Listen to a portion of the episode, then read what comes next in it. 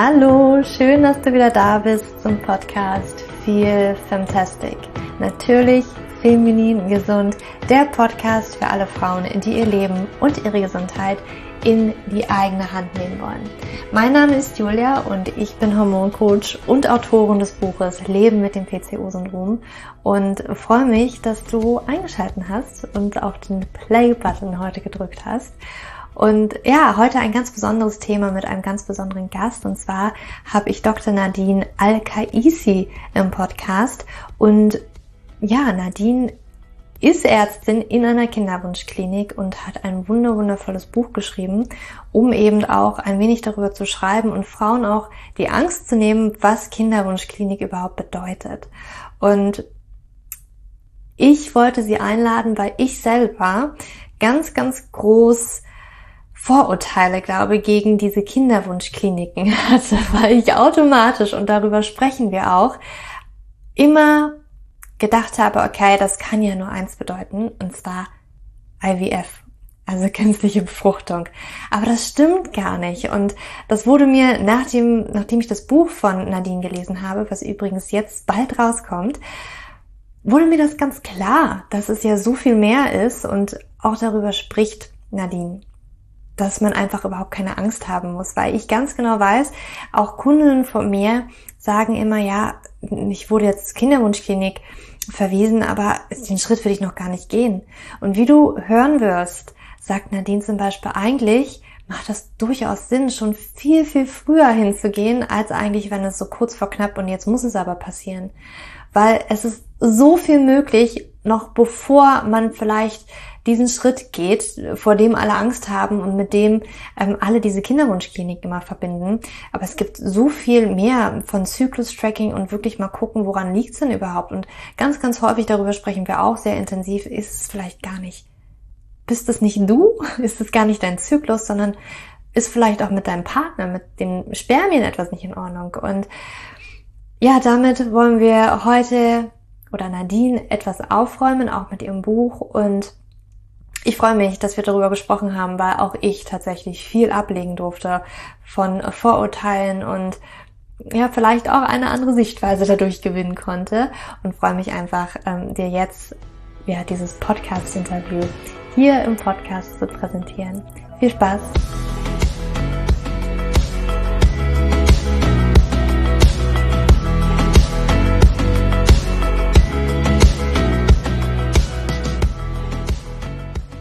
Nadine, ich freue mich wahnsinnig, dass du heute bei mir im Podcast bist und ich dich eine wenig ausfragen darf über dein neues Buch oder dein erstes Buch auch? Tatsächlich mein erstes Buch, ja. Vielen lieben Dank, dass ich ähm, kommen durfte in deinen Podcast. ja. Aber vielleicht erstmal vorweg eine Frage, die ich jeden meiner Gäste frage. Was hattest du denn heute zum Frühstück? Das ist jetzt eine sehr, ähm, ja, eine Antwort, die nicht sehr medizinisch korrekt sein wird. Tatsächlich war es bisher nur ein Kaffee. Ein Kaffee, ein Kaffee ja. ja. Ich bin nicht so die Frühstückerin, was man natürlich eigentlich nicht sein sollte. Ne? Eigentlich ein sehr ausgewogenes Frühstück. Meistens ähm, ist mein Frühstück erst mittags. Aber dann ist es sehr gesund mit ähm, Joghurt, meistens ähm, Porridge und Obst. ah, das heißt also, du machst intermittierendes Fasten? Nicht absichtlich. Ich habe nur irgendwie ähm, nicht so den ähm, Frühstücksdrang. Ähm, manchmal esse ich noch irgendwie ein bisschen eine Banane oder sowas, aber eigentlich meistens mhm. erst so um zwölf herum dann was zu essen. Okay, okay. aber ja, ich glaube, das ist immer auch noch eine bessere Sache, als wenn man sich das vielleicht aufzwingt und sagt, so, eigentlich habe ich Hunger, aber irgendwie, irgendwie ja. nee, darf ich ja gerade noch nicht. Nee, das würde ich, glaube ich, auch niemandem empfehlen. Ja. Gerade zum Frühstück, also wenn man Hunger hat, soll man da wirklich ja. auch essen. Ich esse halt sehr gerne abends, ich glaube, deswegen ist es nicht wirklich Intermediate Fasting, weil ich glaube, dann müsste ich, glaube ich, früher schon aufhören zu essen. Ja, tatsächlich, also wo du sagst, ich mag auch Abendbrot viel, viel lieber als das Frühstück. Mhm. Ne? Also ist irgendwie auch geselliger. Ich weiß nicht, ich finde, das ist immer sowas, ja. so den Tag schön auszuklingen und so. Auch irgendwie, ja, ich liebe das auch einfach mehr. Keine Ahnung. Ich, ja, nee, freut mich. Sind wir ja schon auf einer Wellenlänge mit dem Abendbrot. Ähm, ja, magst du dich vielleicht mal ganz kurz vorstellen? Ja. Du bist ja Doktor. Was machst du? Genau. Wie bist du auch dazu gekommen? Ähm, ja, also mein Name ist Nadine Al-Kaisi und ich hab, bin Gynäkologin, also Frauenärztin in München und ähm, habe mich spezialisiert auf Kinderwunsch. Ich ähm, komme eigentlich aus einer Kleinstadt in Nordbayern und ähm, habe mich nach einem Schulpraktikum auf einer Babyintensivstation hier in München Großhadern dazu entschieden, Medizin zu studieren. ähm, ja, das, die waren sehr beeindruckend damals und das hat mir dann sehr gut gefallen. Und dann habe ich Medizin studiert in Erlangen und relativ viel im Ausland. Also ich war mal in Australien, in Norwegen, in Irland, in der Schweiz. Ich habe mir alles mal ein bisschen angeguckt, ähm, wie das auch woanders läuft, weil ich fand das schon immer spannend. Und ähm, habe mich dann für die Frauenheilkunde ähm, entschieden und habe dann hier auch in München in der großen Klinik dann eine Ausbildung gemacht und ähm, habe dann in ein Kinderwunschzentrum gewechselt und bin jetzt tatsächlich vor allem auf Kinderwunsch spezialisiert, auch ein bisschen auf Frühschwangerschaft, aber ähm, viel auf Hormone und Kinderwunsch. Genau. Sehr schön, sehr schön. Und jetzt denken, also ich kann mir vorstellen, ich weiß es nämlich, wie viele Frauen auf das Wort Kinderwunschklinik mhm. so, oh mein Gott, jetzt hat mich mein Arzt oder Frauenarzt, Frauenärztin in die Kinderwunschklinik verwiesen. Und das ist halt so ein Riesenwort.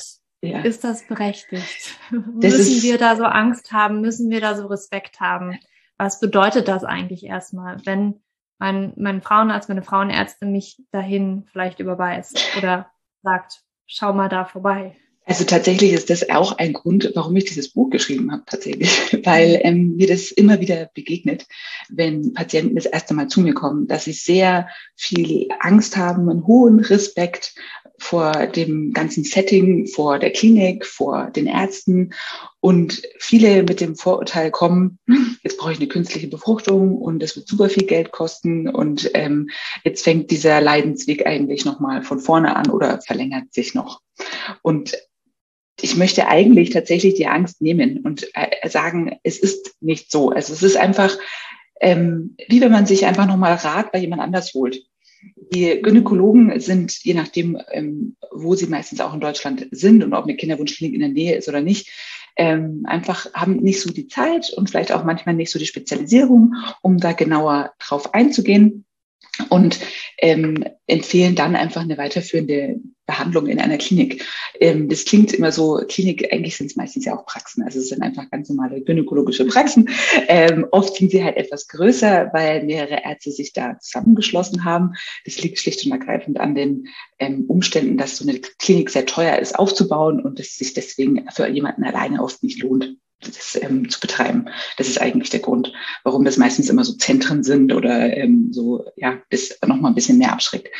Ähm, und mein Anliegen ist es eigentlich, Leute oder Frauen ähm, eher zu animieren, mal früher in die Kinderwunschklinik zu gehen.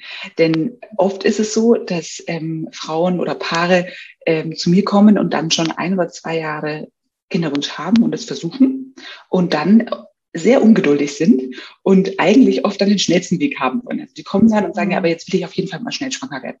Und jetzt machen wir das schon seit zwei Jahren und immer noch klappt es nicht und äh, wir sind verzweifelt und jetzt muss mal was passieren.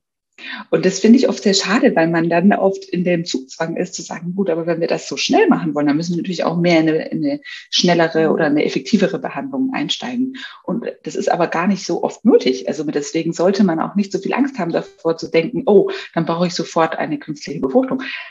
So ist es nicht in der Kinderwunschklinik. Auch da muss man ja erst mal schauen, warum, warum wird denn die Frau nicht schwanger? Warum, was ist denn überhaupt bei dem Mann? Das ist nämlich auch so ein Thema, dass die Männer oft ganz lange im Hintergrund sind und ähm, überhaupt mhm. keine Diagnostik kriegen und niemand sich mit denen beschäftigt.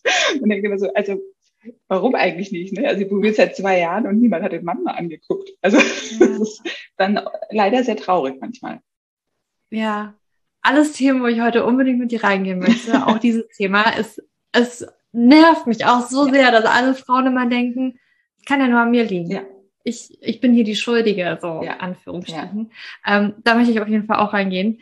Ähm, jetzt hast du schon so viel gesagt. Ich muss ganz ehrlich sagen, ich hatte auch diese, ich sage jetzt mal Vorurteile, mhm. habe gesagt, naja, Kinderwunschklinik, künstliche Befruchtung, was anderes gibt's da nicht. Aber auch schon in deinem Buch, ne, da wird einem schon klar, also da gibt es noch viele Schritte und Möglichkeiten davor. Ja. Ja, und ähm, ja, da war ich auch ein bisschen erstaunt. Auch, auch, ähm, auch muss ich sagen, ähm, auch wenn man zum Beispiel Probleme mit Hormonen hat, weil ähm, mhm. du bist ja sehr auf ähm, PCO spezialisiert und, und noch mhm. kein Kinderwunsch besteht, auch dann würde ich Leuten empfehlen, zu einem ähm, Kinderwunschzentrum zu gehen, weil das sind meistens Frauenärzte, die einfach extrem viel ähm, sich mit Hormonen beschäftigen und da einfach spezialisierter drauf sind und ähm, können darauf auch eingehen, ähm, weil eben da auch manche dann Angst bekommen und sagen, oh, jetzt habe ich diese Diagnose und kann keine Kinder bekommen. Gibt es einige Diagnosen, also jetzt nicht nur PCO, auch vielleicht, ähm, wenn man ähm, ähm, Endometriose zum Beispiel ist ja auch mal so ein großes Thema. Ähm, das kann man sich auch einfach beraten lassen. Das muss nicht immer gleich in eine Behandlung führen und man darf da auch hingehen, ohne schon einen konkreten Kinderwunsch zu haben. Ja, ja, ist aber, ist ja, wie du gesagt hast, ist meistens so Last Resort, wenn der Kinderwunsch wirklich da ist und irgendwie anscheinend nichts funktioniert. Ja. Aber es ist gut, dass du sagst, dass man vielleicht auch mal davor vielleicht einfach nochmal zum Check ja. kommt. Ja, wirklich. Das also da eigentlich aus, ne? Ja, also, also gerade in den USA zum Beispiel und England, das sind so diese Fertility Checks, nennen die das, ähm, ja. relativ normal. Also auch Männer machen das tatsächlich, dass sie irgendwie sagen, ja, jetzt schaue ich doch mal, ob beim Spermogramm alles in Ordnung ist. Ich habe zwar jetzt gerade keinen Kinderwunsch, aber ähm, will mal wissen, ob das überhaupt funktionieren könnte, ja. auch in Zukunft. Keine Frage, das kann man auch machen. Ja. Okay, schon mal gut zu wissen, dass das nicht immer nur Kinderwunschklinik, nur beim Kinderwunsch nach zwei Jahren, ja. ähm, sondern dass man auch vielleicht davor, wenn es jetzt konkreter wird eventuell oder noch gar nicht so konkret ist, einfach vielleicht auch mal ja. bei dir oder einer anderen Kinderwunschklinik vorbeigeschaut werden. Natürlich, ich meine, erster Ansprechpartner ist meistens die Gynäkologin, das ist auch mhm. völlig in Ordnung, auch völlig gut so. Ich meine, die kennt einen schon sehr lange. Meistens hat man ja seine Gynäkologin schon 10, 15 Jahre oder so, ne, seit man irgendwie anfängt. Ähm, also natürlich kann man erstmal zu seiner Gynäkologin und mal Sachen besprechen und ähm, vielleicht auch mal fragen, ob sie glaubt, dass es da Schwierigkeiten geben könnte oder wenn man irgendwelche Beschwerden hat. Aber man soll auf jeden Fall nicht dieses ähm, Gefühl haben, wenn ich da in dieser Mühle drin bin, komme ich nicht mehr raus. Man ist immer noch selbstbestimmt und man kann immer entscheiden, was man möchte. Und das ist eigentlich, finde ich, auch das Ziel in meiner Sprechstunde zu sagen, ich kann. Sehr schön raus. Ja, ja also ich, ich will einfach, dass die Leute wissen, sie sind immer noch diejenigen, die die Entscheidung treffen. Man kann Angebote machen, man kann seine Dinge erklären, mhm. aber am Ende ist man immer selber derjenige, der das entscheiden darf. Ja, das finde ich, kommt in deinem Buch auch wirklich raus, weil du immer wieder sagst, mit dir, also mit euch als Paar zusammen werden Entscheidungen, ne? Das sind ja. Vorschläge und äh, Einschätzungen und ja, ihr trefft die Entscheidung. Ja. Ähm, was, was siehst du dann am häufigsten jetzt bei Paaren oder vielleicht auch Frauen, die jetzt speziell auch zu dir kommen? Ähm, ja, was sind dann so die, die, ich sage jetzt mal Stolpersteine, warum es vielleicht nicht äh, auf Anhieb funktioniert mit dem Schwangerwerden oder vielleicht auch nicht nur auf Anhieb, sondern tatsächlich zwölf Monate, 18 Monate oder länger? Mhm. Also ich würde sagen, zwei große Themen sind tatsächlich ähm, die Endometriose. Ähm, also Endometriose ist im, im, Prinzip Schleimhaut, normalerweise ist sie eine Gebärmutter und die ähm, baut sich jeden Zyklus auf und blutet dann ab mit der Menstruation. Mhm. Und manchmal ist es so, dass diese Schleimhaut außerhalb ähm, der Gebärmutter ist, also zum Beispiel an den Eierstöcken oder im kleinen Becken, manchmal sogar auch an Organen wie der Leber oder der Lunge. Und ähm, die häufiges Symptom, woran man das meistens erkennt, was allerdings sehr schwierig ist zu erkennen, muss ich auch sagen, das ist nur ein Symptom, ähm, sind Schmerzen bei der Blutung oder kurz vorher. Mhm. Und ähm, Leider hat die Endometriose das Problem, dass sie auch die Eizellqualität vermindert und die Funktionalität der Organe beeinflusst. Also das heißt, ähm, der Eileiter zum Beispiel transportiert nicht mehr so gutes Ei Richtung Gebärmutter oder der Eisprung ähm, ist nicht so effektiv oder das Ei, das da drin ist, ist nicht so schön von der Qualität. Mm, das ist ein großes Thema. Sicherlich auch ähm, Zyklusstörungen in jeglicher Form. Also das bedeutet, es muss nicht immer sein, dass man gar keine Blutung mehr hat, also dass man ähm, sozusagen über Monate ähm, ähm, gar keinen Eisprung und keine Blutung hat, aber es kann sein, dass es verlängerte Zyklen sind ähm, oder mal ein Eisprung ausbleibt oder eben in ähm, ein PCO-Syndrom, was eben dann meistens sehr unterschiedlich auch ist. Manche haben gar keinen Zyklus, manche haben alle paar Monate mal einen Zyklus. Ähm, das sind, glaube ich, die zwei großen Sachen. Und ähm, was so jetzt hormonell vielleicht oder auch ähm, organisch ist. Und natürlich kann es auch mal sein, dass die Eileiter nicht durchgängig sind aufgrund ähm, von einer mhm. Infektion in der Vergangenheit. Das ist äh, dann wird es tatsächlich schwierig, ohne eine künstliche Befruchtung auszukommen. Das gebe ich zu. das ist ein Thema, wo man schwer was anderes machen kann. Ja.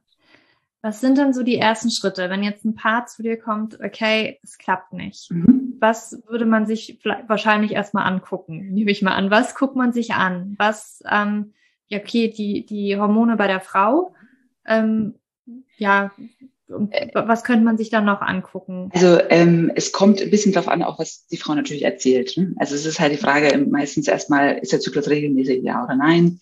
Oft haben die ja schon mal irgendwie den Eisprung versucht zu ähm, monitoren, manche sogar schon mit sehr vielen Methoden, LH-Tests oder ähm, richtig ähm, ähm, tiefer eingestiegen mit Computern und so weiter, die viel testen. Ähm, hat sie denn Beschwerden im Zyklus? Solche Sachen sind schon mal wichtig, um einzuordnen, in welche Richtung geht's denn. Ähm, und dann ist eben meistens, also wenn vor allem Zyklus vorhanden ist, ähm, erstmal, dass man sich den Zyklus erstmal anguckt. Also das heißt, am Anfang des Zykluses einmal den Hormonstatus zu machen.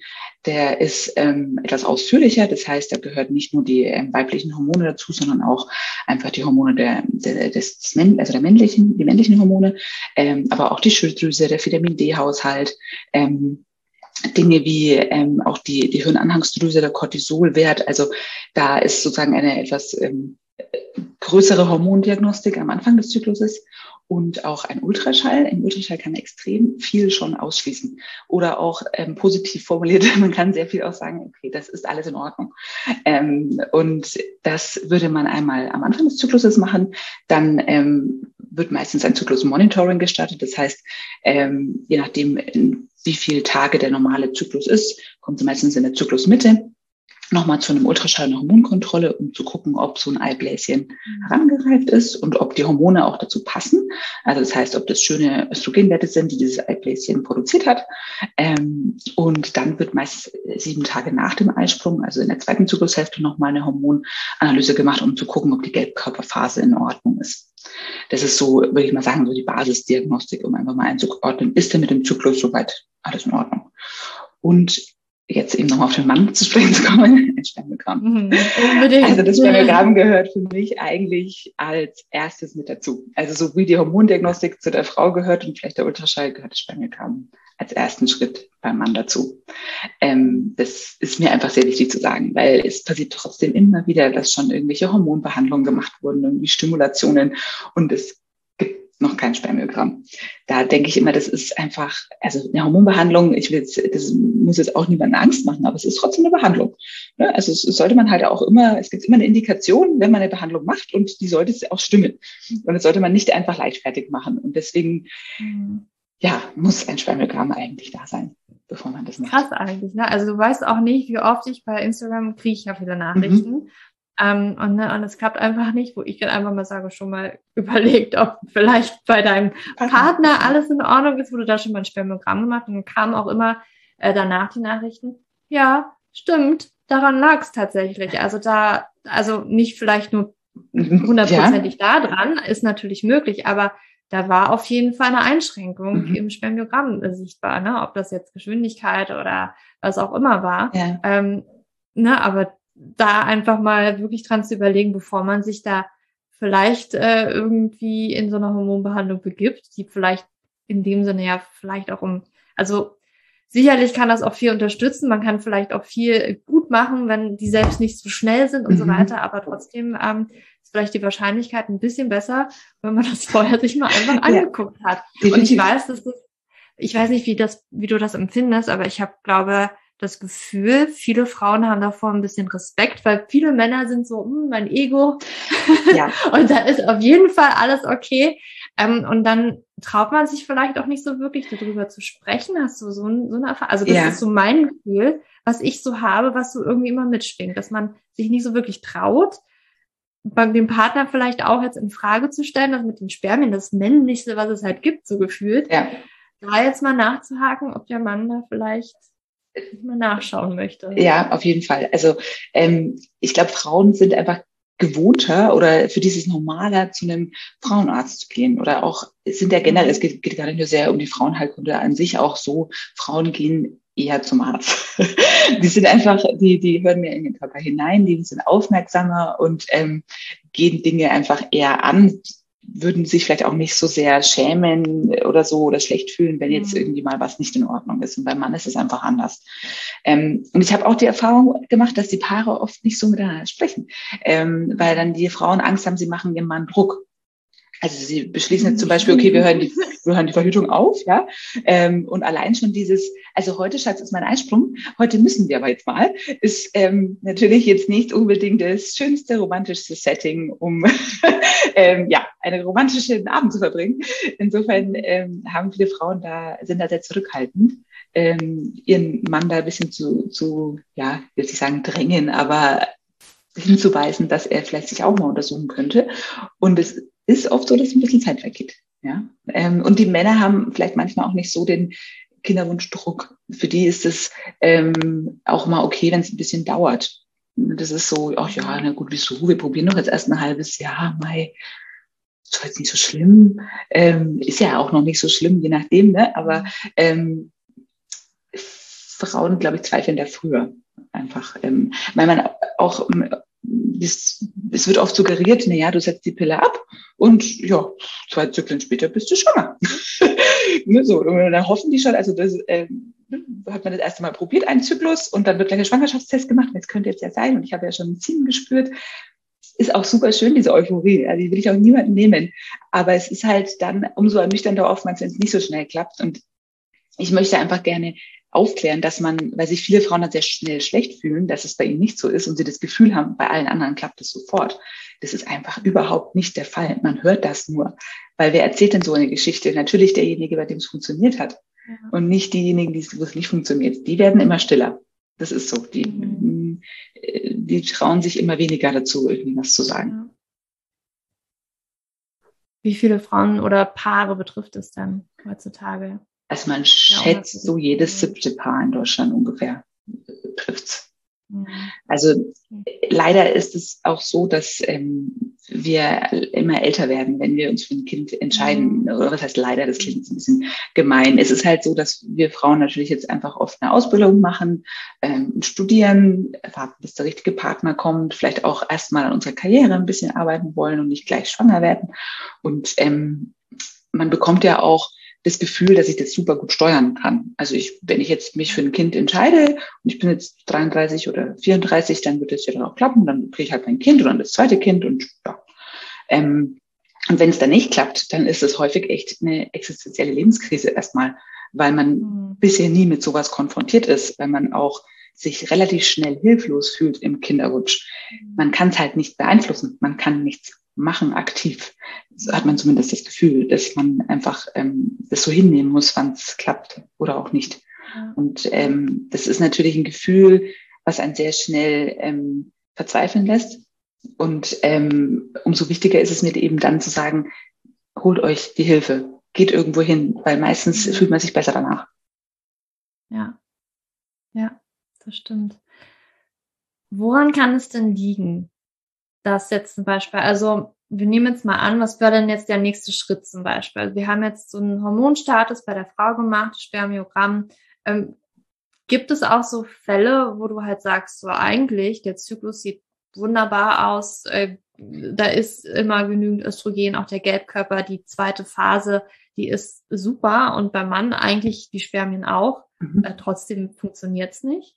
Ja, aber dann würde ich sagen, ähm, würde ich nochmal weiter forschen. Also ja. zumindest erstmal, bevor man sagt, ähm, passt alles, probiert es einfach weiter. Also vielleicht muss man dazu sagen, ähm, muss man sich immer das Alter auch noch der Frau anschauen. Also wenn ich jetzt eine 38-jährige Frau ist, dann würde ich vielleicht sagen, gut, es kann auch sein. Und es kann halt sein, dass es eben an der Qualität natürlich auch ein bisschen liegt. Und mhm. ähm, auch da würde ich dann versuchen, es ein bisschen zu forcieren, einfach wegen der Zeit, weil man ihr nicht die Chance nehmen mhm. möchte, dass es ähm, da ist einfach wirklich jeder Monat, jedes Jahr dann doch irgendwann wichtig. Ähm, mhm. Habe ich jetzt eine 28-jährige Frau vor mir, wo alles in Ordnung ist, würde ich wahrscheinlich erstmal sagen, naja, also jetzt probiert es einfach noch mal ein paar Monate. Wenn es immer noch nicht klappt, dann kommt er doch mal vorbei. Mhm. Was man leider ohne eine etwas invasivere Methode nicht ähm, abklären kann, sind die Eileiter. Das heißt, ob die Eileiter durchgängig sind oder nicht. Das wäre zum Beispiel ein Schritt, den ich dann wahrscheinlich ähm, empfehlen würde. Da hat man zwei Möglichkeiten. Man kann das entweder mit einem Kontrastmittel Ultraschall machen. Das heißt, man gibt im Endeffekt Kontrastmittel ein bisschen in die Gebärmutter rein und dadurch ähm, sieht man, ob die Eileiter sozusagen dieses Kontrastmittel weiterleiten und das kann man dann im Ultraschall sehen. Sonst sind die ähm, Eileiter im Ultraschall nicht sichtbar. Das ist die mhm. eine Möglichkeit. Das ist auch die etwas einfachere und ähm, kann man einfach in der Sprechstunde machen, braucht man keine Narkose, ist eigentlich nicht schmerzhaft. Also das ist relativ einfach ist allerdings die Methode, die auch nicht immer 100 Prozent ist. Also die ähm, ist halt, es kann mal sein, dass ein Eileiter zum Beispiel nicht wirklich darstellbar ist und man dann denkt, er ist nicht durchgängig oder ähm, es gibt so Krämpfe. Der Eileiter ist spannend, aber gibt's, ähm, die dann dafür sorgen, dass das Kontrastmittel nicht weitergeleitet wird, obwohl sie vielleicht eigentlich schon funktionstüchtig sind. Also das ist sozusagen ein bisschen der Haken an dieser Untersuchung. Die eigentlich etwas ähm, aussagekräftigere Methode ist allerdings eine Bauchspiegelung. Das ist mhm. aber dann eine Operation mit Vollnarkose. Ähm, das ist zwar eine minimalinvasive Operation, die kann man heutzutage auch ambulant machen.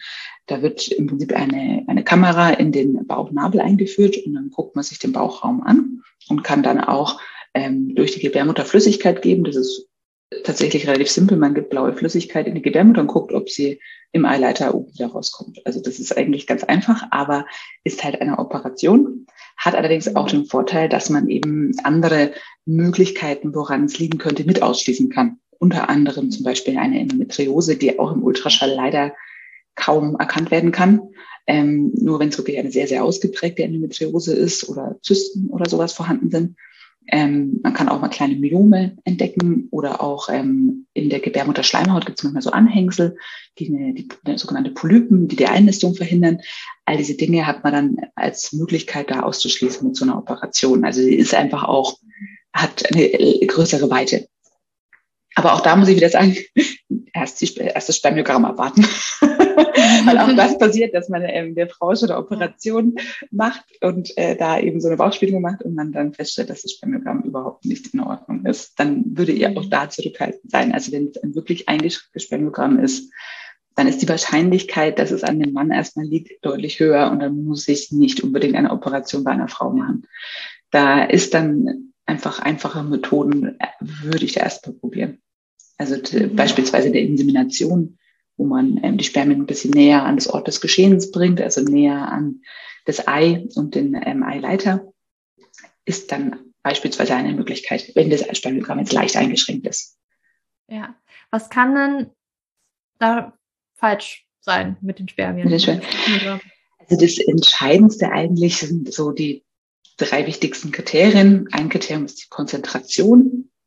Das kann man vielleicht noch am ehesten ausgleichen, wenn also wie ähm, viele, wie viele Genau, wie viele Spermien pro Milliliter in diesem Ejakulat drin sind. Ähm, da gibt es Kriterien, die hat die WHO ähm, eingeführt und danach wird so ein Spermiogramm beurteilt. Ähm, das läuft so ab, dass man drei bis vier Tage vorher keinen Geschlechtsverkehr und keine Ejakulation haben sollte. Und dann ähm, würde man sozusagen die Ejakulation in so einen Becher abgeben. Ähm, auch da will ich die Angst nehmen. Es kann man auch zu Hause machen äh, mittlerweile. Also wenn man nicht so weit weg wohnt von einer Klinik, dann kann man, wenn man so innerhalb von einer Dreiviertelstunde Stunde ähm, dort sein kann, kann man das auch zu Hause machen. Finde ich ehrlich gesagt völlig nachvollziehbar, dass das nicht ähm, das Schönste auf der Welt ist, das sowas in der Klinik machen zu müssen. auch gefragt, als ich das Buch gelesen habe, ich mir vorstellen kann, ich glaube, manche Männer fühlen sich da vielleicht ein bisschen unwohl. Ne? Ja. Ne? Aber ja, wenn du das sagst und wenn es die Möglichkeit wirklich hergibt, ähm, ist wahrscheinlich zu Hause. Ist es natürlich enger, ja. Ich kenne das ja selber. Du, ich war letztens beim Arzt und musste eine Urinprobe abgeben. Habe jetzt natürlich kein Becherchen zu Hause gehabt. Äh, und dann na, hat sie mir auch einen Becher hingehalten ohne Deckel. Und äh, ich so, okay, naja, dann mache ich das jetzt. Ich muss durch den Wartebereich mit dem Becher. Es ist schon allein das ist unangenehm, ja, ne? Ja. wenn man mit so, einer, mit so einem lauwarmen Becherchen durch die Gegend läuft. bis zum Labor dann dahin läuft. Hm. Ja. Kann ich äh, gut nachvollziehen, wenn man dann vielleicht als Mann ähm, ist jetzt auch diesen Akt so. da vielleicht nicht ähm, in irgendeinem. Zimmer. Ja, also auch da muss ich sagen, diese Zimmer, ich glaube, da ist auch ähm, sehr viel ja, ich glaube, Gerüchte oder Vorurteile. Diese Zimmer sind heutzutage auch jetzt nicht irgendwie total steril gehalten und so. Auch da hat man versucht, ähm, in irgendeiner Form eine angenehmere Atmosphäre zu schaffen. Ich weiß nicht, ob das jetzt, bin jetzt kein Mann, ob das funktioniert hat oder nicht, aber ähm, man versucht zumindest, es ähm, auch etwas angenehmer zu machen. Ja, also es ist nicht mehr so, dass man äh, mit Gemütlichkeit, dass man halt irgendwie sich jetzt ungestört fühlt. Oft sind da auch Türen, die nicht so ähm, Schall durchgängig sind und so. Also dass man halt äh, sich ein bisschen privater fühlt, soweit das überhaupt geht. Aber wie gesagt, man darf es auch zu Hause machen. ja. Auch das ist wirklich. Genau. Okay. Ähm, und dann, also wir hatten jetzt das erste Kriterium, bei den, war Konzentration. Genau. Ähm, und dann ist es die Beweglichkeit. Also da geht es natürlich immer um die schnell mhm. beweglichen Spermien und die müssen einen, einen ähm, gewissen Prozentsatz erreichen. Also beim, beim ähm, Menschen sind es so um die 32 Prozent der Spermien sollten schnell beweglich sein. Und ähm, das dritte Kriterium ist die das Aussehen. Also das heißt, ob die ähm, eine normale Morphologie, sagt man, haben. Das heißt, ob der mhm. Kopf und das Schwanzteil ähm, normal aussehen. Ähm, das gucken die Damen, das sind meistens MTAs, unter dem Mikroskop an und schauen eben, ob da genügend vorhanden sind, die normal aussehen. Mhm. Ähm, da reichen allerdings vier Prozent. Also das ist jetzt auch nicht so, dass da ähm, das super viele sein müssen. Und es gibt natürlich auch Abstufungen. Also ähm, nur weil jetzt ein Kriterium leicht eingeschränkt ist, heißt es jetzt auch nicht, dass man keine Kinder erzeugen kann. Auch da muss man immer vorsichtig mhm. sein. Das heißt halt nur eventuell, dass es vielleicht länger dauert, äh, bis halt es einmal ein, ein Spermium schafft oder dass man es eben leicht unterstützen kann. Ähm, und auch da muss man eben immer das Paar sehen. Ja? Also bei einer Frau, mhm. die jung ist und einen perfekten Zyklus hat und keinerlei Beschwerden hat und alles wunderbar ist und ein Mann mit einem leicht eingeschränkten Spermiogramm, die werden vielleicht nicht im zweiten oder dritten Zyklus schwanger, aber dafür halt im zehnten oder elften. Hm? Aber wenn ich jetzt halt auf der Frau, ähm, bei der Frau eben auch noch eine Auffälligkeit habe, dann braucht man halt vielleicht etwas mehr Unterstützung. Ähm, auch nochmal, jetzt hatte ich gerade eine Frage. Entschuldigung. mal was, nee, ähm, das hatte jetzt was mit den Männern nochmal zu tun. Ach ja, können Männer eigentlich, also erstmal genau, die erste Frage war, hast du, das liest man ja immer wieder, dass es schon zugenommen hat, das, das Spermiogramm bei den Männern, also ich habe auch das Gefühl, bei den Frauen hat es zugenommen, mhm. aber auch bei den Männern, dass das Spermiogramm vielleicht von der Qualität her ich würde sagen, immer schlechter wird, aber dass man das schon über die Jahre gesehen hat? Äh, ja, also zumindest tatsächlich in den Industrieländern hat man es gesehen, dass es mhm. ähm, das Spermiogramm wohl immer schlechter wird, in Anführungszeichen. Ähm, andererseits wurden die Methoden auch besser, deswegen ist es immer ein bisschen schwieriger. Mhm. Und man muss auch sagen, das Alter der Männer ist auch höher. Ähm, wenn sie in den Kinderwunsch, in den Kinderwunsch gehen. Also ähm, deswegen ist man sich nicht so ganz sicher. Also früher hat man auch gesagt, es ist egal, wie alt der Mann ist. Also die können immer Kinder zeugen. Das stimmt so tatsächlich auch nicht. Also das Spermiogramm wird auch schlechter ähm, im, mit dem Alter und wahrscheinlich auch, ähm, was das Wichtigere ist, die DNA. Also das heißt, mhm. ähm, die haben auch dann häufiger DNA-Defekte, die Spermien. Und ähm, von daher ist es dann auch wiederum etwas schwieriger, ähm, ein Kind zu zeugen. Also mhm. ich glaube, ganz so ausruhen dürfen sich die Männer auch nicht. Aber ähm, sie haben immer noch einen kleinen Vorteil gegenüber den Frauen. Ja, mir ist das auch so. Also du hast ja auch in dem Buch geschrieben, ich glaube, das war direkt auch beim PCO-Syndrom, dass man ja auch vom Lebensstil ein bisschen was machen kann. Mhm. Ähm, und ich glaube, das gleiche gilt auch für Männer sicherlich, ja. oder? Ja. Das ist auch lebensstilabhängig, oder? Ja, ja, also das, da bin ich auch drauf eingegangen, tatsächlich in dem Buch. Ähm, auch die können natürlich Dinge optimieren. Ich muss dazu sagen, ich versuche den Paaren aber auch da immer den Druck ein bisschen rauszunehmen, mhm. ähm, weil das also natürlich sind Sachen wie, wie gesund leben und ähm, Sport, eine, eine gesunde Ernährung, auch Nahrungsergänzungsmittel, die wichtig sind für den Kinderwunsch, wie Folsäure, mhm. gerne auch ähm, Zink, die Schilddrüse anschauen zu lassen. Solche Dinge sind wichtig, keine Frage. Aber ähm, ich habe manchmal auch das Gefühl, die machen sich zu viel Druck. Ja. Und ähm, genießen das Leben gar nicht mehr. Ja, also ähm, auch wichtig, ja. Ja, weil das darf man echt nicht vergessen. vergessen, weil der Kinderwunsch, der ist so essentiell und die meisten Kinderwunschpatientinnen würden alles machen und geben alles auf für diesen Kinderwunsch, weil das einfach was sehr, ähm, ja, es ist mit das Wichtigste so für die im Leben dann in dem Moment.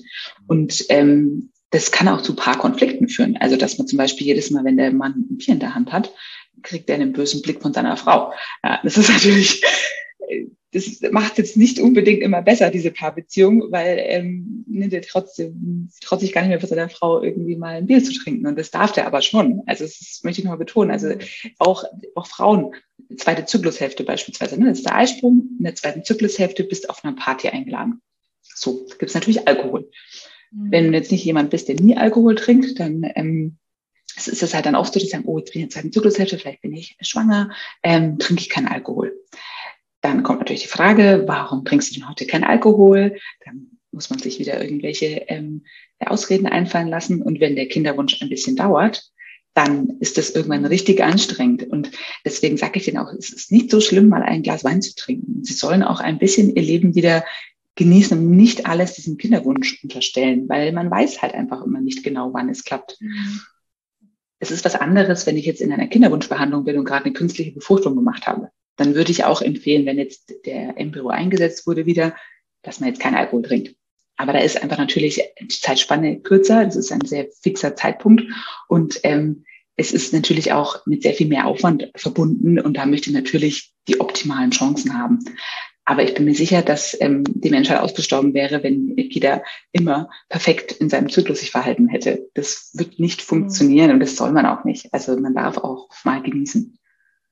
Ja, ich glaube, wir dürfen da auch nicht vergessen. Also ich weiß, dass Frauen ja dann auch immer sehr viel Angst haben, auch wenn sie dann schwanger sind. Mhm. Das ist bloß nicht, das darf jetzt nicht abgehen und es soll alles gut laufen. Und dann, ähm, ich glaube, wir vergessen manchmal, wie auch, ich sage jetzt mal, wie robust so, so ein kleiner mhm. Zellhaufen mhm. auch sein kann, ne? wenn, ja. es, wenn es halt auch wirklich sein soll. Also da ähm, kann man auch mal aus Versehen das Glas Wein getrunken haben, weil man es noch nicht wusste oder ähnliches. Ja ähm, das kann ganz viel aushalten. Im Gegenteil, ich glaube, wenn man mal in seinem Freundeskreis fragt, die jetzt schon Kinder haben und mhm. ich gehe mal davon aus, einfach mal ohne Kinderwunschklinik, ähm, wann die denn wussten, wann sie schwanger sind und wie sie sich denn davor verhalten haben.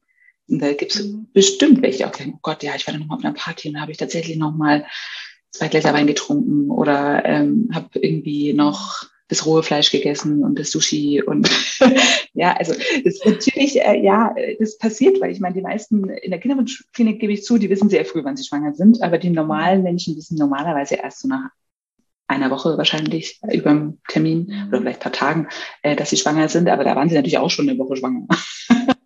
Also ja, ja. ich habe das, hab das jetzt auch tatsächlich letztens eine Freundin so, oh mein Gott, und ich glaube, ich bin schwanger und ich habe jetzt, ich, das war nicht richtig durchgebraten und Folsäure habe ich jetzt natürlich noch nicht genommen, weil ich es war ja gar nicht geplant ja. und das ist so erstmal ganz ruhig. Mhm. Ich glaube, es ist alles gut. Ja, ja. ja. auch mit der Folsäure. Ich glaube, wenn du jetzt halt anfängst, sie zu nehmen, ähm, ist auch gut, klar. Ich meine, ideal ist es, das muss ich jetzt natürlich ja, wieder sagen, ja. drei Monate vorher.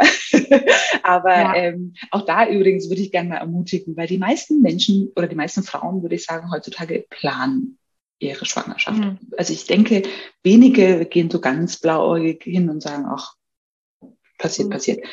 Ähm, auch da würde ich gerne mal ermutigen, dass ähm, Frauen zu ihrem Frauenarzt gehen und mit ihnen die Schwangerschaft besprechen. Weil ähm, da, wie, zum Beispiel Folsäure, dass man die Folsäure rechtzeitig startet oder dass man vielleicht vorher nochmal die Schilddrüse anguckt. Nicht, dass man dann am Anfang der Schwangerschaft merkt oder bei einem Abgang, oh, die Schilddrüsenwerte waren nicht in Ordnung. Oder dass man einfach nochmal eine Vorsorge macht, ne, eine Krebsvorsorge, die einfach aktuell ist, dass man sicher sein kann, da ist alles in Ordnung. Ähm, oder man hat eine Vorerkrankung, nimmt Medikamente, muss man die vielleicht anpassen, kann man sie vielleicht mal absetzen und schauen, ob es auch ohne geht. Ähm, das leider finde ich, sind die meisten Frauen das erste Mal wieder bei ihrem Frauenarzt, wenn der Test positiv ist. Ähm, und dann kann man natürlich nicht mehr so viel machen oder nicht mehr so viel anpassen manchmal. Ja. Die meisten gehen natürlich gut, die meisten Schwangerschaften ist auch gut so. Aber ähm, auch da kann ich nur ermutigen, geht doch vorher mal hin. Lasst euch mal beraten. Sehr, sehr wichtig. Ähm, ich wollte, du hast schon so ein paar ich sage jetzt mal, Methoden angesprochen, die ja vielleicht noch vor auch einer künstlichen Befruchtung kommen mhm. würden. Was, gäbe, was gibt es dann da für Möglichkeiten? Also wenn man jetzt wirklich feststellt, also entweder das hat jetzt ähm, ne, alles in Ordnung, bis da ist zwei Jahre trotzdem nicht, mhm. oder man hat halt festgestellt, okay, Spermiogramm, vielleicht auch bei der Frau, was gibt es dann für Möglichkeiten? Sicherlich muss man immer auch ein bisschen abwägen, aber was, was gibt es denn da auch vor einer einer künstlichen Befruchtung? Ja. Also ja, genau. Es ist äh, nicht ganz einfach zu beantworten, die Frage, weil es immer sehr darauf ankommt, was tatsächlich äh, die, die Geschichte des, des Paares ist und, und, äh, wo man denkt, woran es, woran es vielleicht liegen mhm. könnte. Mhm. Wenn jetzt auch kein, kein so großer Zeitdruck ist. Ne? Mhm. Was hast du ja auch schon gesagt? Naja, wenn ein großer Zeitdruck dran ist, dann hast du ja gesagt, na, dann würde ich gleich schon ähm, IVF machen vielleicht. Ne? Ähm, ja, auch da kommt es wieder drauf an. Ähm, also ja. Wenn der Zeit, also sagen wir mal so, wenn, wenn eine 38-Jährige ein halbes Jahr probiert hat und ich sonst keine Ursache finde und alles, mhm. alles, alles in Ordnung ist, dann würde ich überlegen mit ihr, ob man doch eine künstliche Befruchtung machen mhm. sollte, einfach um mhm. die Chancen zu steigern. Das ist dann im Prinzip, kann man so sagen, ein Schwangerschaftsbeschleunigungsprogramm, weil man einfach bei einer künstlichen Befruchtung mehr Eizellen pro Zyklus heranreifen lässt und dann ist die Wahrscheinlichkeit einfach höher, dass eine Eizelle dabei ist, die in Ordnung ist. Mhm. Ähm, ich muss aber sagen, dass ich sehr selten ähm, künstliche Befruchtung mache ohne einen wirklichen Grund. Also es ist echt selten, dass man so gar nichts hat, warum man jetzt eine künstliche Befruchtung macht. Ähm, mhm. aber bevor so eine künstliche Befruchtung ist, würde ich ähm, erstmal schauen, was, was haben wir denn noch für andere Möglichkeiten? Und probieren kann man das immer mal. Also das vergehen dann vielleicht mal zwei, drei Zyklen. Ähm, und wenn das nicht funktioniert, kann man ja immer noch auf eine künstliche Befruchtung ausweichen. Die rennt einem normalerweise nicht weg. Es ist vielleicht der einzige wirklich massive Grund für künstliche Befruchtung ist einmal, wenn die Eileiter definitiv nicht durchgängig sind. Dann habe ich einfach keine Möglichkeit, dass sich Spermien und Eizelle treffen. Dann muss ich den Weg sozusagen umgehen und die Befruchtung außerhalb vom Körper durchführen. Oder wenn der Mann keine Spermien hat oder so eingeschränkt, dass ähm, es extrem unwahrscheinlich ist, dass ein Spermium zu diesem Ei kommt. Auch dann muss ich einfach dies, diese Befruchtung außerhalb vom Körper machen. Das würde ich sagen, sind so zwei der harten Indikationen, um zu sagen, okay, da habe ich wahrscheinlich keine andere Möglichkeit, um zu einem Wunschkind zu kommen. Ähm, ob man das dann macht, ist noch immer noch jedem selber überlassen. Ne? Also das muss man dazu sagen. Mhm. Ähm, davor, sagen wir mal, wir haben eine Zyklusunregelmäßigkeit. Ne? Also es ist ähm, aus welchen Gründen auch immer. Also äh, dann kann ich immer noch sagen, okay, probieren wir es vielleicht mal mit Tabletten. Das sind erstmal so Hormontabletten. Ähm, da hat, das hat auch nichts mit Spritzen zu tun. Das ist ähm, meistens mit niedrigen Dosen. Die sind sehr gut verträglich und damit kann man den Eisprung ein bisschen fördern, beziehungsweise vor allem die Eizellreifung ein bisschen pushen. Mhm. Man kann dann schauen, wann ist denn wirklich der Eisprung. Kann theoretisch auch mal einen Eisprung auslösen. Das ist allerdings mit einer Spritze. Kann man machen, muss man nicht dann eben tatsächlich zum optimalen Zeitpunkt ähm, den, den äh, Geschlechtsverkehr haben und ähm, die zweite Zyklushälfte ähm, monitoren und schauen, ob die wirklich in Ordnung ist, ob das wirklich ein schönes Gelbkörperhormon ist und ähm, eventuell dann eben auch einen Schwangerschaftstest machen nach dem, nach dem Ganzen. Ähm, das ist, denke ich, so mal so die kleinste Möglichkeit, um mal so ein bisschen was zu optimieren. Ich habe aber auch die Erfahrung gemacht, dass es vielleicht nicht immer der richtige Zeitpunkt getroffen wurde. Also auch da kann man sogar noch weniger oder mit noch kleiner anfangen und sagen, wir machen nochmal so ein Zyklusmonitoring, aber eben mit Verkehr zum optimalen Zeitpunkt, wie wir das immer nennen, mhm. so schön medizinisch. Ähm, also das heißt einfach den Eisprung wirklich monitoren, aber mal mit Ultraschall und Hormonen. Ähm, und dann zum richtigen Zeitpunkt definitiv mal ähm, ähm, Verkehr haben, so dass man sehen konnte, okay, wir haben jetzt zwei oder dreimal definitiv den Zeitpunkt getroffen, da gibt es nichts mehr dran zu rütteln und sie ist trotzdem mhm. nicht schwanger geworden. Und das ist so dieses ganz Basismöglichkeit. Ähm, ähm, und wenn das nicht funktioniert, dann kann man natürlich auch mit ähm, mehr Hormonen, also mit Hormonspritzen dann eventuell starten. Auch da muss ich sagen, wenn das keine künstliche Befruchtung ist, dann sind diese Dosen sehr gering. Weil die Idee ist ja, dass ich nicht mehr als ein oder zwei Eizellen heranreifen möchte. Also so wie im natürlichen Zyklus auch. Und das macht man eigentlich auch nur, wenn ähm, es beim, wenn es sozusagen von alleine nicht so gut funktioniert. Also wenn jemand einen optimalen Zyklus hat und einen Eisprung, dann wird mir so eine Hormonspritze wahrscheinlich nicht so viel helfen. Weil mhm. dann habe ich, also das Einzige, wo es vielleicht ein bisschen hilft, ist, um die Chancen zu steigern, indem ich mal zwei Eizellen heranreifen lasse. Ähm, da, wie gesagt, muss man ein bisschen schauen, ähm, was so die, die, die Hintergründe sind. Hm. Ja. Ähm, ja. Ich würde mal sagen, das sind so die, die, die Basissachen, die man erstmal machen kann. Okay. Und ähm, dann hattest du schon ähm, angespro angesprochen, genau, man kann ja auch bisschen nachhelfen, ähm, wenn die Spermien jetzt vielleicht nicht ganz so fit ist, da vielleicht auch bisschen nachhelfen, genau, genau. was aber auch noch dann relativ natürlich ist, außer dass man halt, okay, Genau. Wir machen die halt rein. Genau, genau. Also das ist eine sogenannte Insemination. Das ähm, wird meistens tatsächlich mit einer Hormonstimulation kombiniert. Ähm, mhm. Kann man, wie gesagt, einfach mit so einer Tablettenhormonstimulation machen. Das liegt aber einfach daran, dass man dann auch die Chancen ein bisschen steigern kann damit. Ähm, und das ist natürlich das Ziel, ähm, dass man halt möglichst dann doch das so optimal gestaltet, dass die Chancen am höchsten sind, um schwanger zu werden. Und ähm, da ist es dann so, dass man, wenn der Eisprung wird dann auch gemonitort und wenn das dann ähm, die Zeit ansteht, dann würde der Mann ähm, die Spermien abgeben in dem Fall. Das heißt also wieder eine Ejakulation ins Becherchen. und ähm, die werden dann aufbereitet im Labor. Das heißt, die schönen und die schnellen werden da ein bisschen rausgefiltert. Und dann ähm, kommt man ähm, in die Sprechstunde. Das läuft ganz normal in der gynäkologischen Sprechstunde ab. Also da muss man nicht in einer OP machen oder in einer Operationssaal oder so. Ähm, das ist wie wenn man bei einer Vorsorgeuntersuchung ist beim Frauenarzt. Also das ist so eine gynäkologische Untersuchung, die man so kennt ähm, und tut auch nicht weh. Und dann wird man mit so einem dünnen Katheter ähm, gibt man, also gibt man in die Gebärmutter hinein und ähm, gibt durch diesen Katheter die Spermien in die Gebärmutter. Und dadurch sind die praktisch näher am Ort des Geschehens. Also im Prinzip ist es eine Wegverkürzung zur Eizelle. Und dadurch werden die Chancen ein bisschen optimiert, wenn eben die Beweglichkeit oder die Konzentration nicht optimal sind beim Mann. Mhm ich hatte äh, schon auch beim Lesen des Buches, ich habe manchmal so das Gefühl gehabt, äh, das erinnert mich so ein bisschen an Mix und Match. Ne? Wir gucken, ähm, ne, was braucht es halt wirklich für das Paar, braucht es halt wirklich, ähm, dass wir da jetzt auch die Spermien, dass wir da nachhelfen, müssen wir den Zyklus da wirklich ähm, mit, mit Tabletten, mit Spritzen. Das finde ich, fand ich ganz cool. Das habe ich so ein bisschen, okay, Mix and Match, okay, we choose, ähm, was, was jetzt hier auch wirklich vielleicht in Frage kommt, was wir denken hat vielleicht auch erstmal ähm, auch ganz gute Chancen, bevor man irgendwie äh, den nächstgrößeren Schritt geht. Ähm, der vielleicht auch, ich, weiß ja jetzt nicht mit Kosten, aber ich glaube, das würde sich ja in Kosten wahrscheinlich dann auch äh, Staffeln genau, genau. Also das Mix and Match ist eigentlich echt ein gutes, äh, gutes Statement. Das klingt sehr gut, Mix and Match, muss ich mir merken. Ähm, ja, es ist auch tatsächlich auch was, deswegen sage sag ich auch immer wieder, ne, was die Paare wollen. Also es gibt zum Beispiel auch ähm, Paare, die wollen einfach erstmal wissen, woran es liegt und wollen erstmal mhm. jede Diagnostik machen, die es gibt um ähm, herauszufinden, was Sache ist. Ja, also auch eine Operation zum Beispiel. Und manche sagen, hm, ich muss jetzt gar nicht unbedingt wissen, woran es liegt, äh, komplett, aber ich würde jetzt das mal probieren, zum Beispiel eine Insemination, weil das bei der Frau vielleicht der Zyklus nicht ganz optimal ist und beim Mann so ganz leicht ist, Spermiogramm eingeschränkt ist, probieren wir es doch einfach mal. Und das finde ich ist eben was, was man wirklich besprechen muss. Das, weil manche können einfach das nicht ähm, äh, oder schaffen es nicht ohne eine, eine, einen Grund da sich darauf einzulassen. Und ähm, für manche ist es aber nicht ganz so wichtig.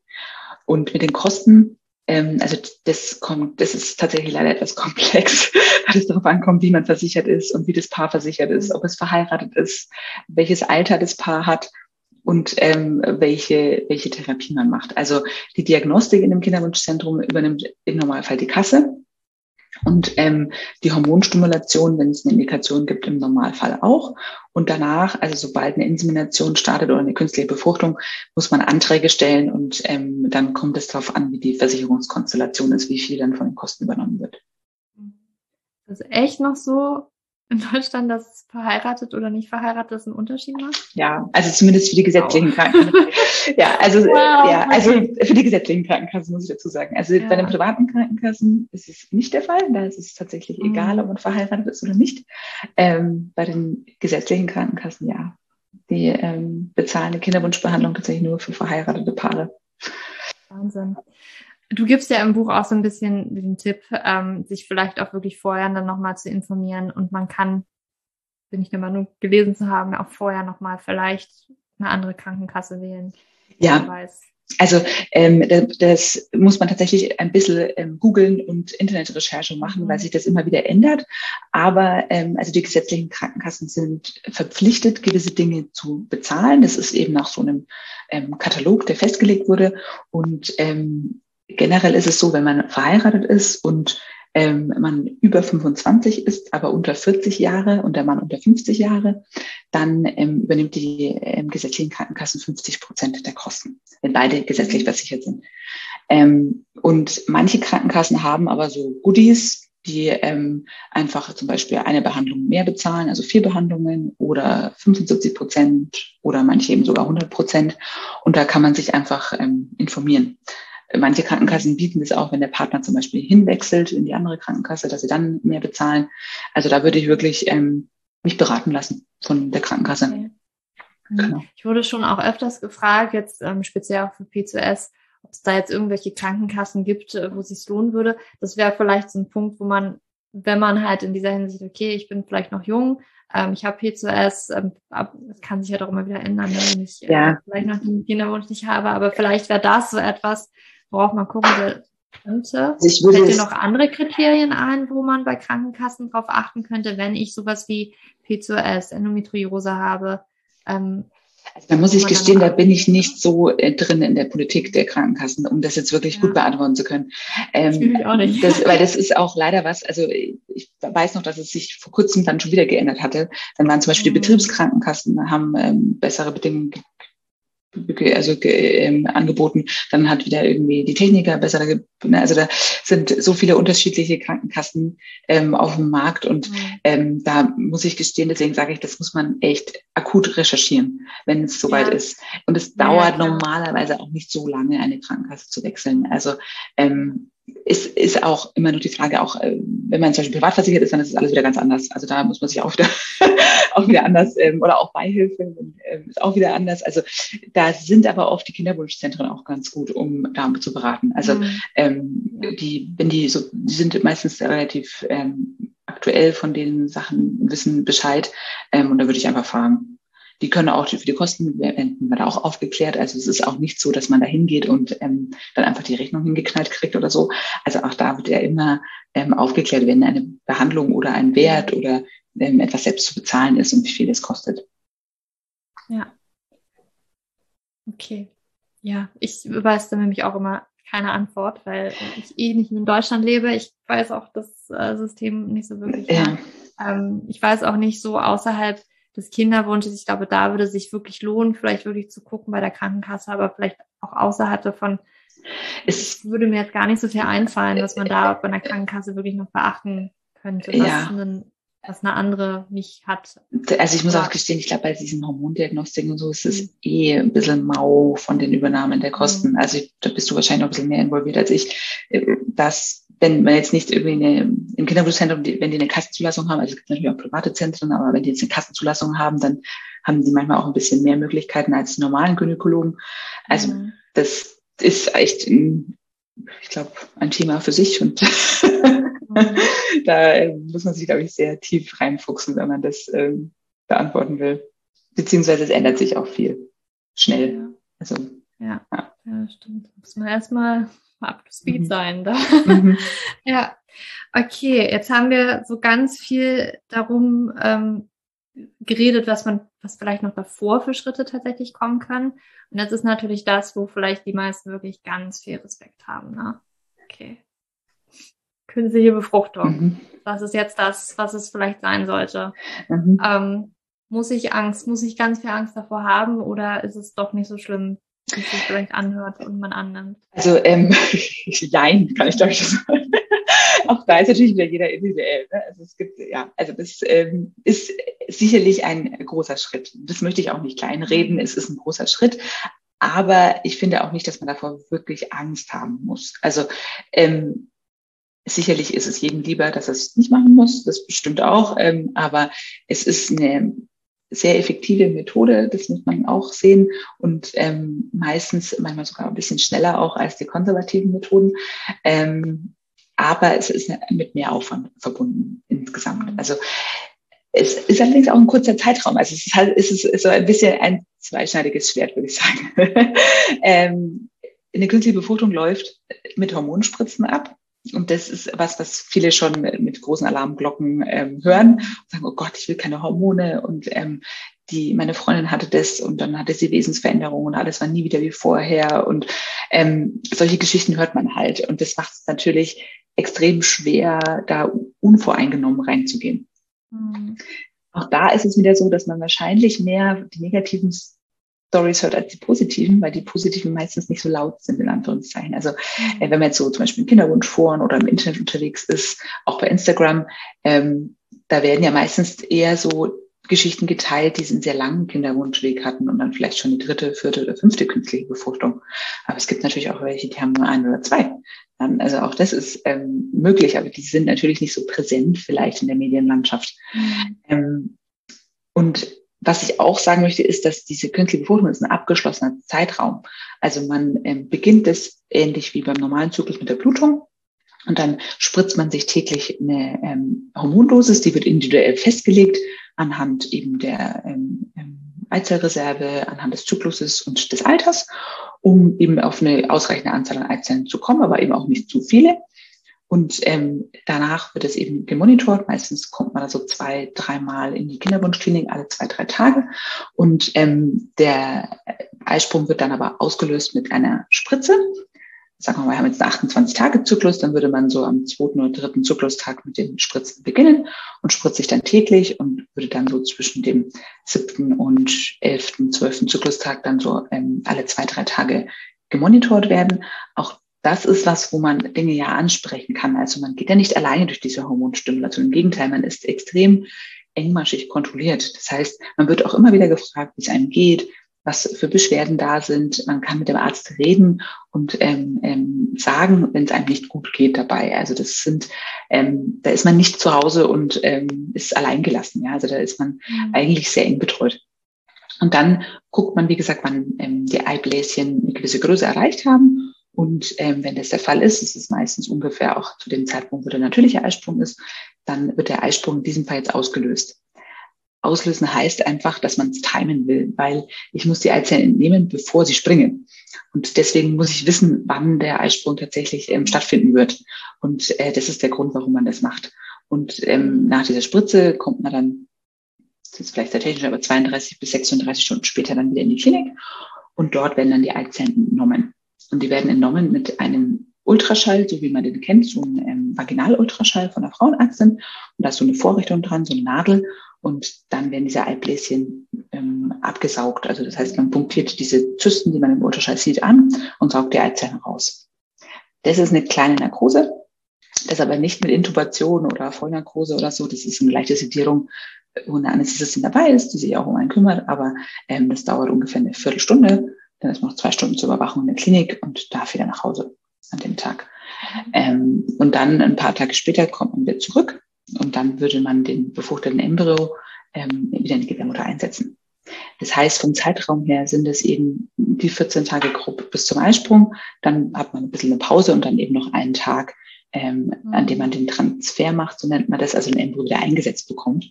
Das ist relativ unkompliziert. Das ist auch einfach eine gynäkologische Untersuchung ohne Narkose, ohne alles. Ähm, das ist zwar eine Aufregung an sich, wenn man halt natürlich sehr gespannt ist und so, aber vom, von der Untersuchung oder von dem Ablauf ist es eigentlich nichts Schlimmes.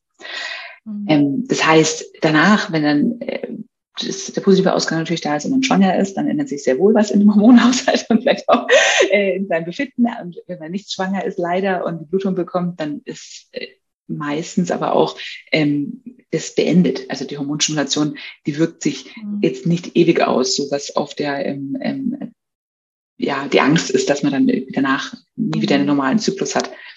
Ich gebe zu, das kann auch mal den nächsten Zyklus noch betreffen, weil dann irgendwie die Blutung später eingesetzt hat oder wie auch immer. Ne? Also das schon, aber es ist nichts, was jetzt einen im Leben wirklich sagen ähm, für immer beeinflussen würde oder so. Mhm. Aber ich kann verstehen, es ist natürlich schon so, wenn man sich täglich spritzen muss und ähm, man ist täglich damit beschäftigt, ähm, man muss das mit der Arbeit hinkriegen, die Kosten sind immens hoch, man ist ähm, belastet, weil man einfach denkt, es muss jetzt klappen, ich investiere jetzt hier irgendwie mehrere tausend Euro. Äh, das darf man nicht unterschätzen, weil das ist einfach ein negativer Stress, der da aufkommt und den man ganz schwer ähm, abnehmen kann. Und ich glaube, mhm. viele Paare fühlen sich einfach oft auch alleine, weil sie ein wenig ähm, Ansprechpartner haben und also jetzt auch außerhalb der Klinik und wenig das Gefühl haben, mit jemandem reden zu können. Ja. Hast du vielleicht noch einen Tipp so als abschließende Frage für Paare, egal ob das jetzt äh, in Kinderwunschklinik ist oder vielleicht auch dies zu Hause schon vielleicht ein bisschen länger probieren, ähm, Kinderwunsch? Wie kann ich da gelassener bleiben? Wie kann ich ähm, vielleicht auch, wenn jetzt tatsächlich auch finanzieller Druck noch mit reinkommt mhm. und man so denkt, jetzt muss es aber auch wirklich klappen, weil ja. ich nehme hier Geld in die Hand dafür. Ja. Ähm, das kann ja sehr schwer fallen. Hast du da vielleicht noch Tipps, die du auch deinen, den Paaren in deiner Klinik noch mitgibst?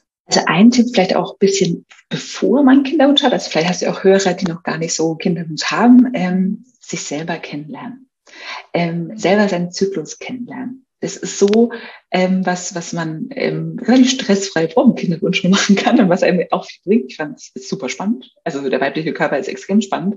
Ähm, und ich finde es auch toll, wenn man weiß, so, was bei einem so passiert. Ähm, und es hilft auch später leichter schwanger zu werden. Wenn man weiß, wie, ja, ja, da gibt es tatsächlich auch Studien zu, die sagen, wenn Frauen zum Beispiel so eine natürliche Verhütungsmethode machen, also mhm. ihren Eisprung schon mit Temperatur oder LH-Tests oder so ähm, ähm, tracken und dann eben an den nicht fruchtbaren Tagen nur Verkehr haben, ähm, dann äh, wissen die einfach schon sehr viel mehr über den Zyklus als viele andere. Es ist, gibt einfach Frauen, die gar nicht wissen, wann man im Zyklus wirklich schwanger werden kann.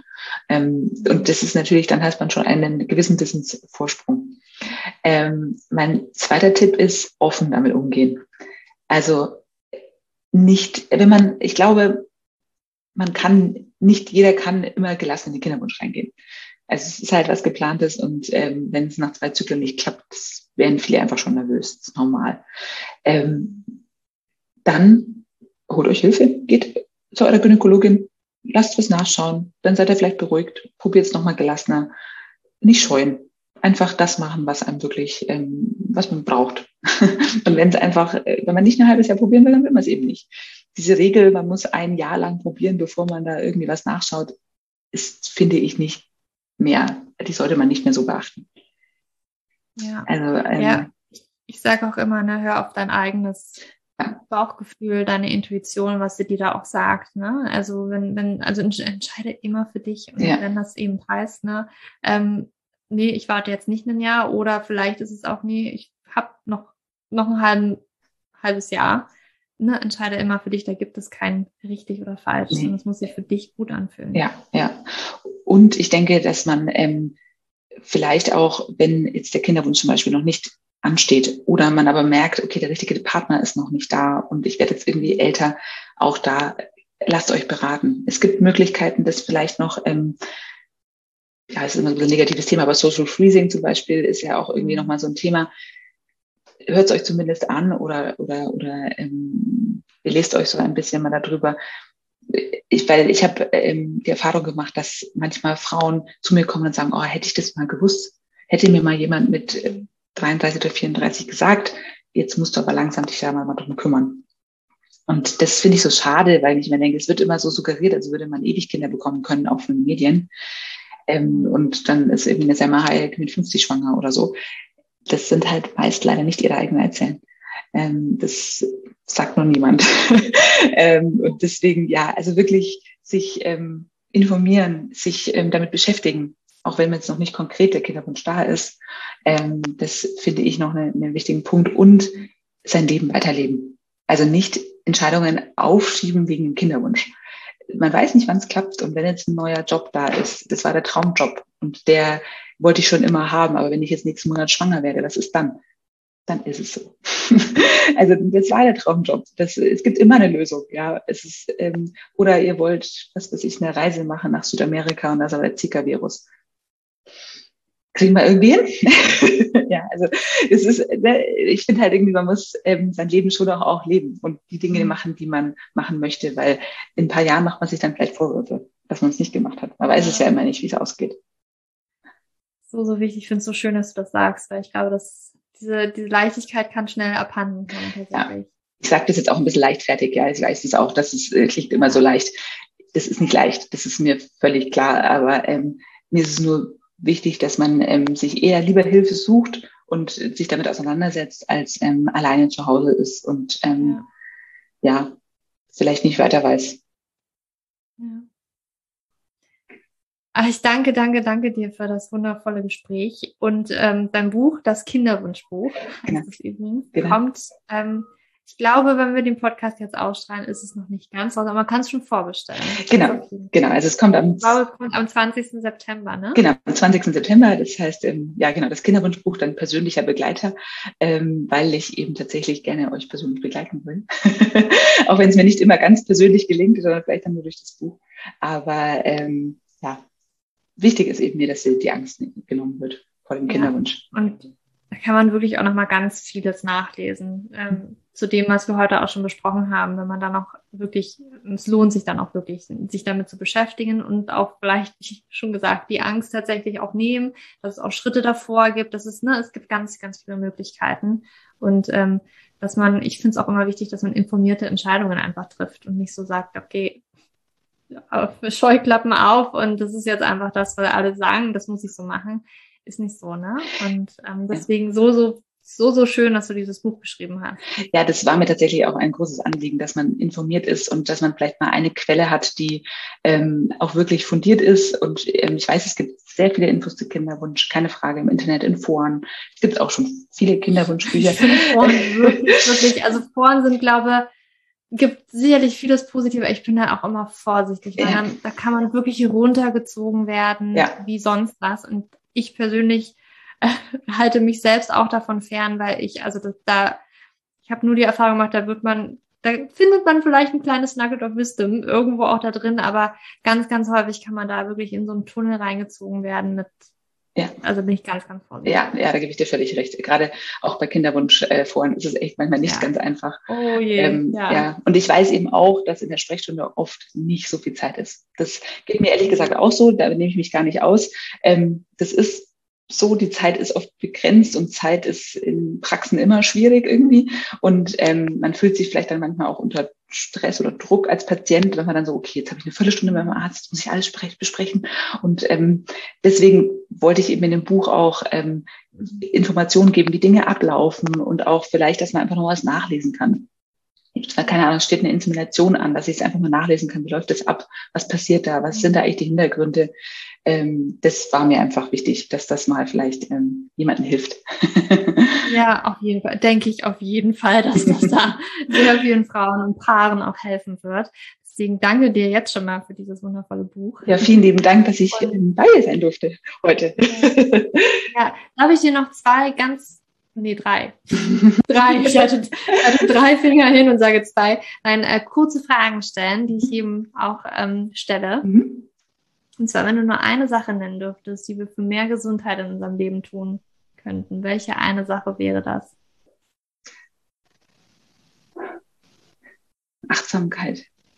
Auf sich selbst mehr achten, seine Bedürfnisse mehr wahrnehmen und auch umsetzen. Sich nicht so treiben lassen von, von Druck und Stress und Äußerem. Ja, so, so wichtig eine Sache für ein erfüllteres Leben? Und so schwer. ich glaube Familie. Ähm, ich, ist jetzt vielleicht ein bisschen schwierig, wenn man jetzt ein Kinderwunschbuch schreibt und sagt Familie, aber ähm, das kann ja auch anders sein. Also sozusagen liebe Menschen um einen herum. Es muss nicht unbedingt eine genetische Familie sein, aber mhm. es ist, finde ich, sehr wichtig, einen ähm, Halt im Leben zu haben und ähm, da sind einfach Familie und Freunde das A und O. Ja. Und weil sich der Podcast ja eher an Frauen richtet, mhm. eine Sache für mehr Weiblichkeit im Leben. Sich trauen. Wir trauen uns zu wenig. wir sind immer noch, wir sind einfach äh, sehr zurückhaltend oft. Wir, wir mhm. sagen nicht immer, was wir denken. Ähm, einfach ein bisschen mutiger sein. Ähm, und das ist im Kinderwunsch, finde ich, nochmal extrem wichtig, weil die äh, Frauen trauen sich nicht, darüber zu sprechen. Es ist immer noch ein Tabuthema und es ist immer noch ein Thema, was ähm, mit sehr viel Schuldgefühlen und ähm, man ist selber schuld, dass es nicht funktioniert, zu tun hat. Man gibt sich da so ähm, sich selbst immer nur die Schuld und ist selbst so, so in sich gekehrt. Und im Gegenteil, ich finde, man so muss sich trauen, darüber zu reden und man wird überrascht sein, wie viele Menschen in einer, im Kinderwunsch sind und es nicht klappt. Das, ähm, ja, unglaublich viel. Man ist nicht allein. Nein, man ist definitiv nicht allein. Nein, man weiß es nur nicht. ja. Danke, danke, danke dir, Nadine, ähm, für das Gespräch und dass du die Zeit dir genommen hast, hier in den Podcast zu kommen. Ja, also ich danke dir. Vielen lieben Dank. Es war sehr schön, mit dir zu reden. Und ähm, ich wünsche dir auf jeden Fall alles, alles Gute und noch viel Spaß mit deinem ähm, Blog und deinem Podcast und deiner, deiner tollen Internetseite, die ich auch schon angeguckt habe. ähm, nicht wichtiges Thema, PCO auf jeden Fall. Vielen, vielen Dank.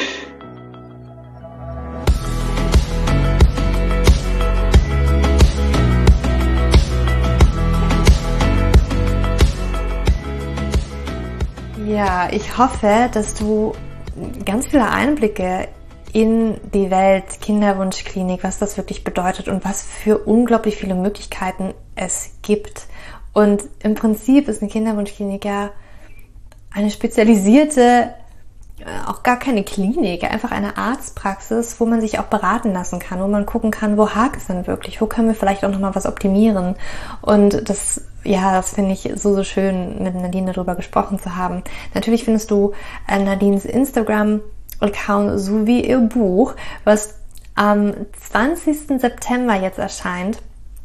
Das findest du alles in den Show Notes. Also du kannst es jetzt vorbestellen und dann kommt es vielleicht noch ganz pünktlich zu dir in dein Postfach.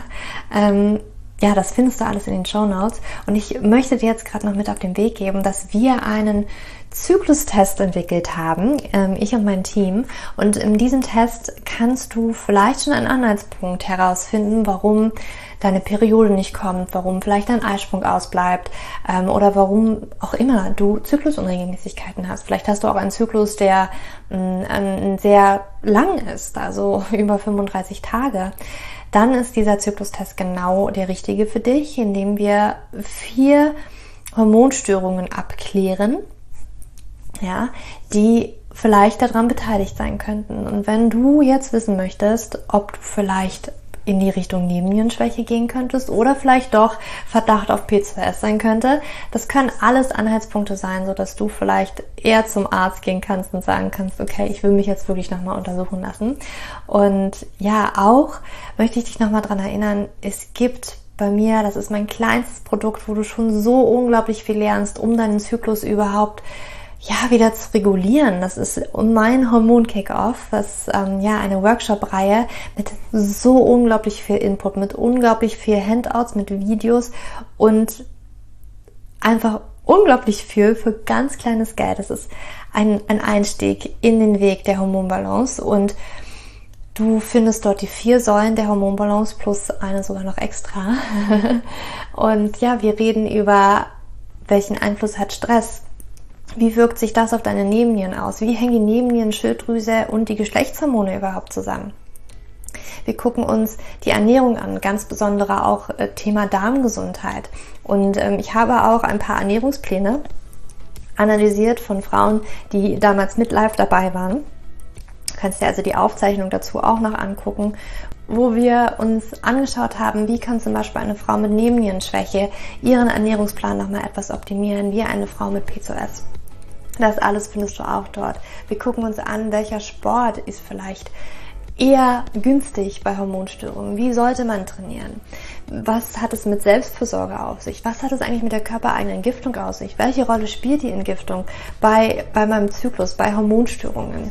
Und du findest einfach so unglaublich viel. Also ich bin selber so begeistert noch von dem Hormon Kick-Off, weil einfach so unglaublich viel drin steckt und ganz viele Frauen damit schon so unglaublich viele Schritte für sich gehen konnten, den Zyklus regulieren konnten, ähm, Impulse empfangen haben, was sie eben nochmal verändern können. Auch einige Schwangerschaften danach eingetreten. Ich kriege immer wieder heute auch noch Nachrichten. Julia, ich habe Anfang des Jahres an deinem Hormonkick auch mit ähm, teilgenommen. Jetzt, ähm, keine Ahnung, ist mein Kind vielleicht schon auf der Welt oder ähm, ich bin jetzt schwanger und es ist, hat sich endlich erfüllt und es hat sich so gelohnt. Und ich möchte auch, dass du das für dich erfahren kannst. Deswegen findest du auch dazu die Links alle in den Show Notes, sowohl zum Zyklustest als auch zum Hormon Kickoff. Und ich freue mich, wenn du mit dabei bist. Ich wünsche dir jetzt noch einen wunderschönen Tag oder Abend, wann auch immer du diese Podcast-Folge gehört hast. Und ja, für dich umarmt, deine Julia.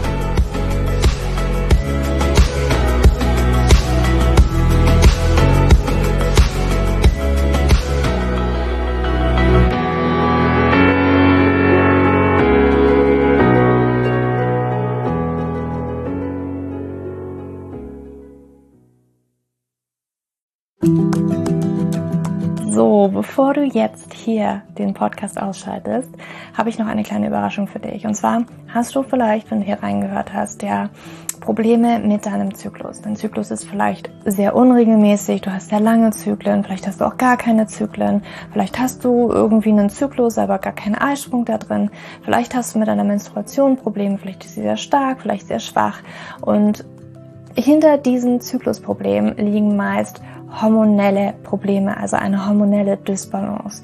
Und ich habe herausgefunden, dass es meist vier Haupthormon-Dysbalancen gibt.